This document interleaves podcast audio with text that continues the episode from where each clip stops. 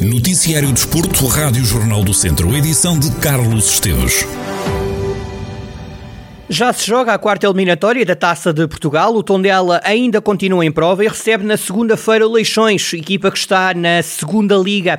Apesar de jogar em divisões diferentes, Rui Cordeiro, comentador Rádio Jornal do Centro, antevê um jogo difícil para o Tondela. O técnico entende que as equipas treinadas por José Mota, como é o caso do Leixões, são sempre equipas que defendem bem. No entanto, o Rui Cordeiro acredita que jogar em casa pode ser uma vantagem para o Tondela. O histórico entre os dois clubes na Taça de Portugal não é favorável à equipa do Distrito Distrito de Viseu. No entanto, Rui Cordeiro entende que os jogos passados não têm qualquer efeito nos jogos atuais. Declarações de Rui Cordeiro para ouvir no Jornal do Desporto às 5 e meia da tarde. O jogo entre Tondela e Leixões acontece segunda-feira às 7h45 no estádio João Cardoso, em Tondela. Este fim de semana continua a jogar-se a divisão de honra da Associação de Futebol de Viseu. Vai rolar a jornada 10 deste campeonato. Há só um clube que ainda não perdeu qualquer ponto. Em Mortágua respira-se confiança. O clube treinado por Rui Gomes vai jogar a casa do Mangualde, equipa que goleou o Moimenta do Dão na jornada passada por 7 a 2. O treinador do Mortágua defende que o plantel do Mangualde é muito valioso e espera encontrar dificuldades para se manter invicto. Em campo frente ao Mortágua vai estar o Mangualde motivado depois da goleada frente ao Moimenta do Dão.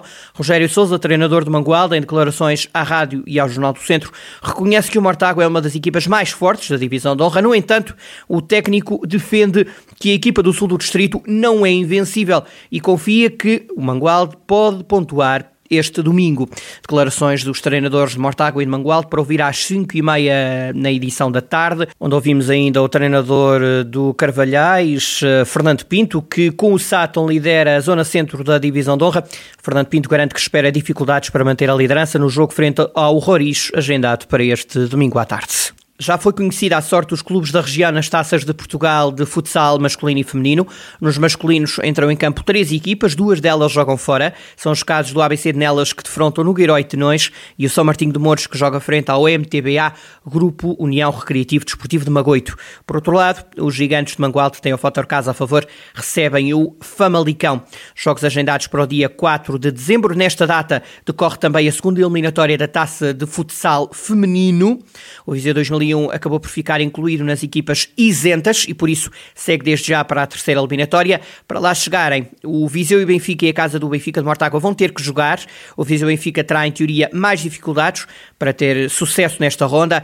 Os atletas frontam o Maia Basket, um clube que joga a segunda divisão. O eh, Viseu e Benfica joga as distritais da Associação de Futebol de Viseu. No caso da casa do Benfica de Mortágua, estes atletas vão encontrar uma equipa de um escalão semelhante, o campeonato interdistrital de Braga. No handball, este sábado há derby a contar para a segunda divisão. O Académico de Viseu recebe a Academia de São Pedro do Sul no pavilhão de Fontelo em jogo da jornada 10 da Zona 2. Rafael Ribeiro, o treinador do Académico, lembra os percursos que os dois clubes têm feito no handball nacional. O técnico dos academistas defende que a Academia vem em Viseu criar dificuldades. Do lado da equipa de São Pedro do Sul, há elogios ao Académico, mas também há uma certeza a de que querem voltar para Lafões com os três pontos na bagagem. O jogo acontece este sábado às 9 da noite no pavilhão do Fontelo.